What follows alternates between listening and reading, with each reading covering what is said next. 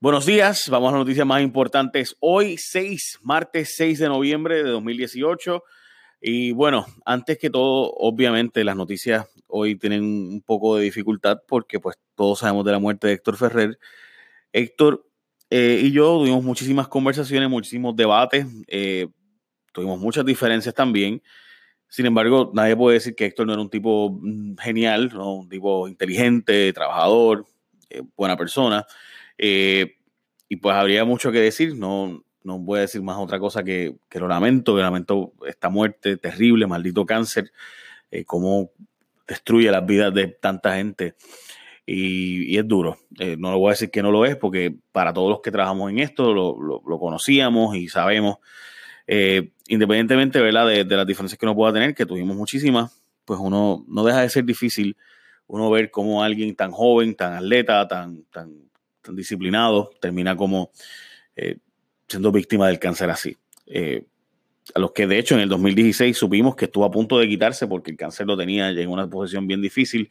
Pensábamos que quizás volvería a pasar el que estaría mejor ahora, pero ya vimos la verdad. Descanse en paz, Héctor. A él y a su familia, nuestro más sentido pésame. Bueno, llegó la hora cero para que los latinos voten, pero antes de hablar de eso, tengo que decirles que esta noche en Jason Rayo X vamos a presentar un caso de dos hermanas que tuvieron un hijo subrogado. Una no puede tener hijos, la otra le dijo que le iba a tener su hijo y después se formó todo un montón de cosas. Es bien complicado el caso pero básicamente la mamá que tuvo por el primer año el niño y todo, de repente lo inscribieron a nombre de la otra. Bueno, en fin, eh, la madre que se suponía que iba a tener el niño, a que le hicieron el baby shower y toda la cosa, finalmente no lo tiene ahora. Eh, ¿Qué pasó? Todos los detalles y demás, pues los podemos hablar esta noche con todas las entrevistas que ya teníamos. Pero la otra mamá, o sea, la mamá biológica, no la que no, no para quien era el niño, sino la que tuvo el, niño en su vientre, eh, fue al tribunal para evitar que se ventilara el caso en la prensa. Eh, y que no, pues, no pudiéramos no, no, ir hoy al programa, etcétera, etcétera. A pesar de que se le dio la oportunidad muchísimas veces.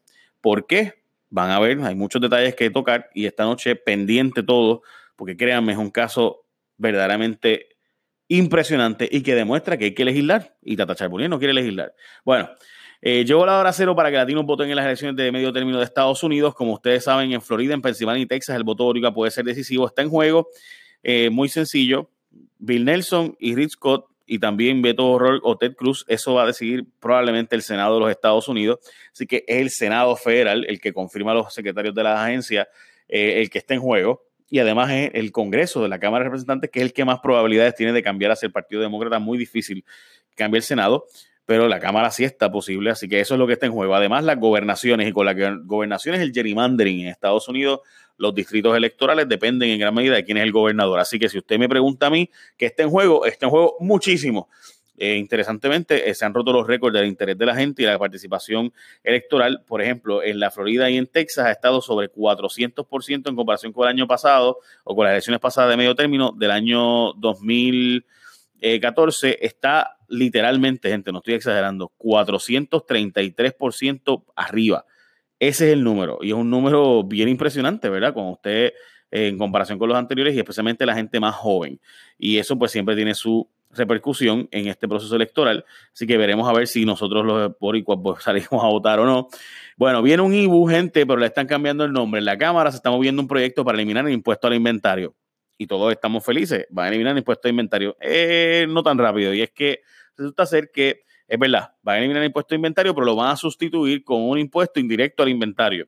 Eh, o sea, el impuesto es al comprador porque el comerciante va a inflar los precios para cubrir el costo adicional y este sí tiene la aprobación de los grupos privados en Puerto Rico y esto va a cubrir el 48% de los municipios que actualmente recaudan el impuesto del inventario, otro 52% supuestamente va a salir de un dinero del CRIM que actualmente transfiere al gobierno, pero que era para el pago de la deuda, pero que no está usando para eso. Veremos a ver yo les puedo decir que hay otras soluciones y ahí en el, escrito escribo unas cuantas, pero no voy a entrar ¿verdad? en todo detalle porque estaremos aquí en el podcast 15 minutos. Bueno, siguen bajo el sol millones de botellas de agua en Ceiba y la investigación de Jason Rayo X está dando resultados. Resulta que los federales están investigando el asunto este de los vagones que estuvieron dando vueltas por ahí con las botellas de agua estas de Ceiba, eh, y que tuvo un costo mínimo que sabemos investigaciones de Tatiana Ortiz Ramírez, de 50 millones de dólares en pagos en demoras por las compañías navieras, entre otros gastos. O sea que los federales están investigando lo que evidentemente fue un gasto absurdo, por ejemplo, de 250 mil dólares diarios por los contenedores del agua. La gente se enfocó mucho en el escándalo de las botellas de agua dejadas allí.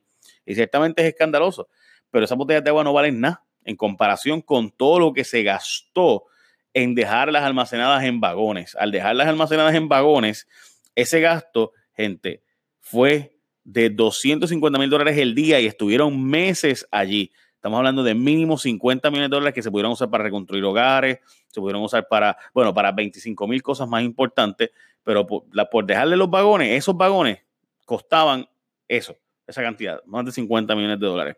Bueno, gente, independientemente de qué te haya pasado a ti y demás, tú no tienes por qué aceptar lo que le dé la compañía de seguro la gana de pagarte. Tú puedes hacer una reclamación en los tribunales, especialmente si tú eres dueño de un negocio, de un hogar o asociación de condóminos que viste que subieron dramáticamente los costos, ¿verdad? Pues si ya estás cansado de la excusa que te da el seguro, tú puedes llamar al 787-331-4254.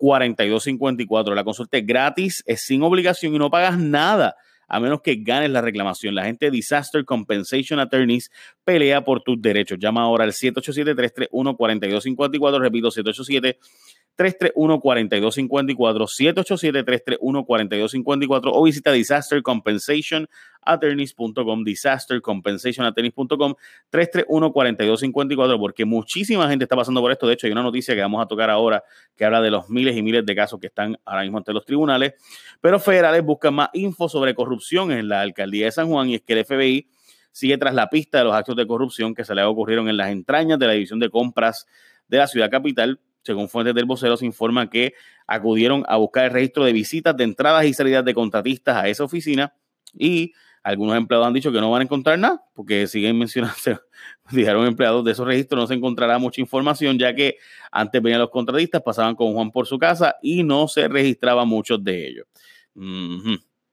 Ya ustedes saben. Esto es por las compras al garete que estaban haciendo en San Juan, donde se favorecía uno sobre otro. Sigue el bollete del plan Vital, gente, y es que Vital, que es la nueva reforma de salud del gobernador, Ricardo Rosselló, que es una buena idea por si acaso se está trabajando con las patas y no está bien hecho y se, se aceleró demasiado y se advirtió desde siempre desde hace como, hace tres meses podemos estar advirtiendo de que esto no podía empezar el primero de noviembre, que no podía empezar el primero de octubre cuando era el día, eh, la fecha oficial que se iba a poner. Se advirtió todo esto y hay un problemón, la cantidad de personas que están yendo a citas médicas que no está funcionando, eh, que no están, perdón, registradas, personas que no aparecen en el sistema, personas que se les dio de baja de su plan médico, etcétera, etcétera. El gobierno está pidiendo a los médicos y a los proveedores que le dé los tratamientos, que haga los laboratorios, que haga todo, pero hello, o sea, eh, o sea, no aparece en el sistema. La desconfianza es tanta que muchos médicos se oponen hasta que haya claridad en el asunto y dicen que, bueno, el dime y es, absurdo.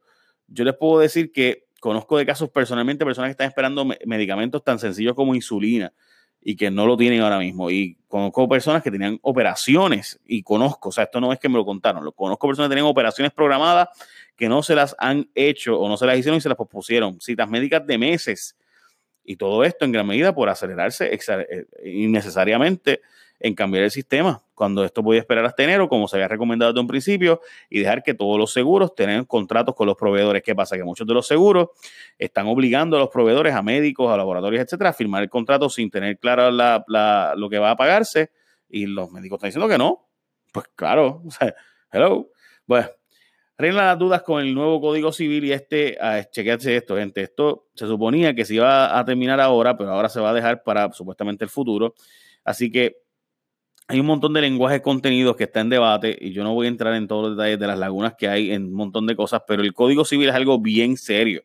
Y hacer esto, o sea, dejar el Código Civil, gente, regula toda tu vida, todo. O sea, desde quién va a heredar por ti cuando te mueras, cómo tú haces contratos, cuáles son tus obligaciones, eh, cuáles tus derechos de familia, eh, todo, o sea, todo, todo, toda tu vida está regulada por el Código Civil. Entonces, hay un montón de lenguajes que está ahora mismo en veremos y se espera, sobre todo en el libro de familia, se espera que al menos para el futuro veamos a ver si, eh, si se hace, si se pospone esto y no se aprueba en esta sesión, sino en la próxima sesión, que es lo que es probable. Ayer me dijeron que eso era muy probable que pasara.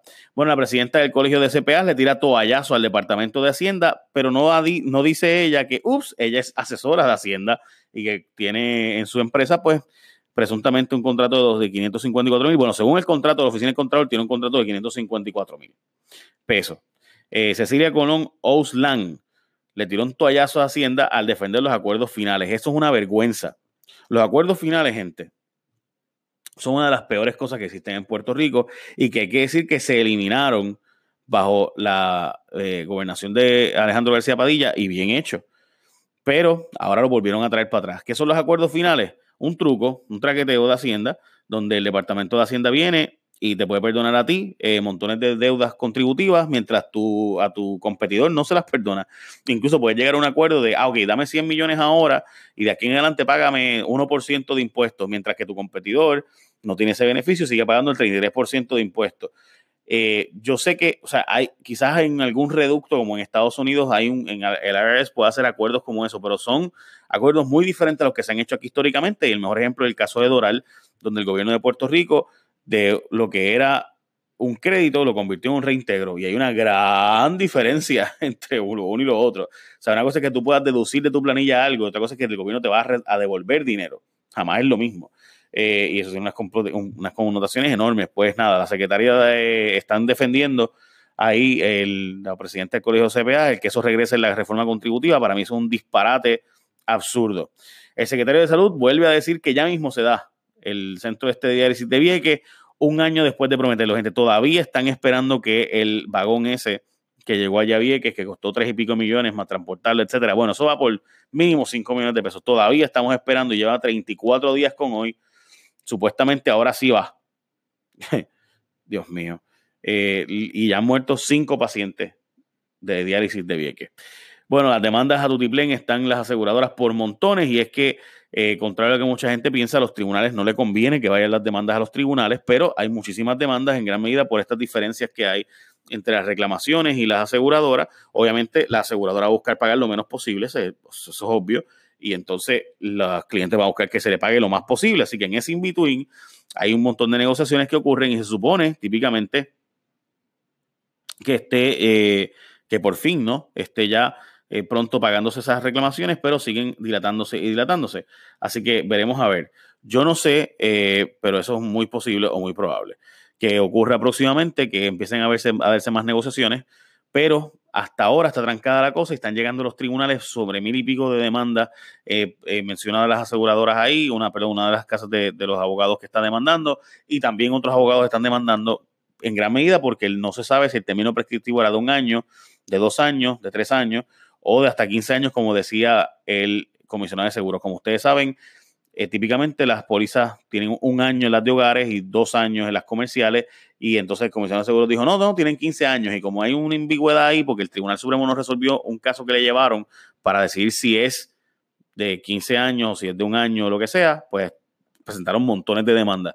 Eso detiene sin duda las cosas en Puerto Rico, como ustedes saben, y demás. So, porque es que los tribunales no pueden aguantar tantas demandas de tantos casos, de tantas cosas sobre esa. Bueno, básicamente esa son las noticias más importantes hoy. Muchas bendiciones, gente. Nos espero en Jay Rayo X esta noche. Buen día. The podcast you just heard was published with Anchor.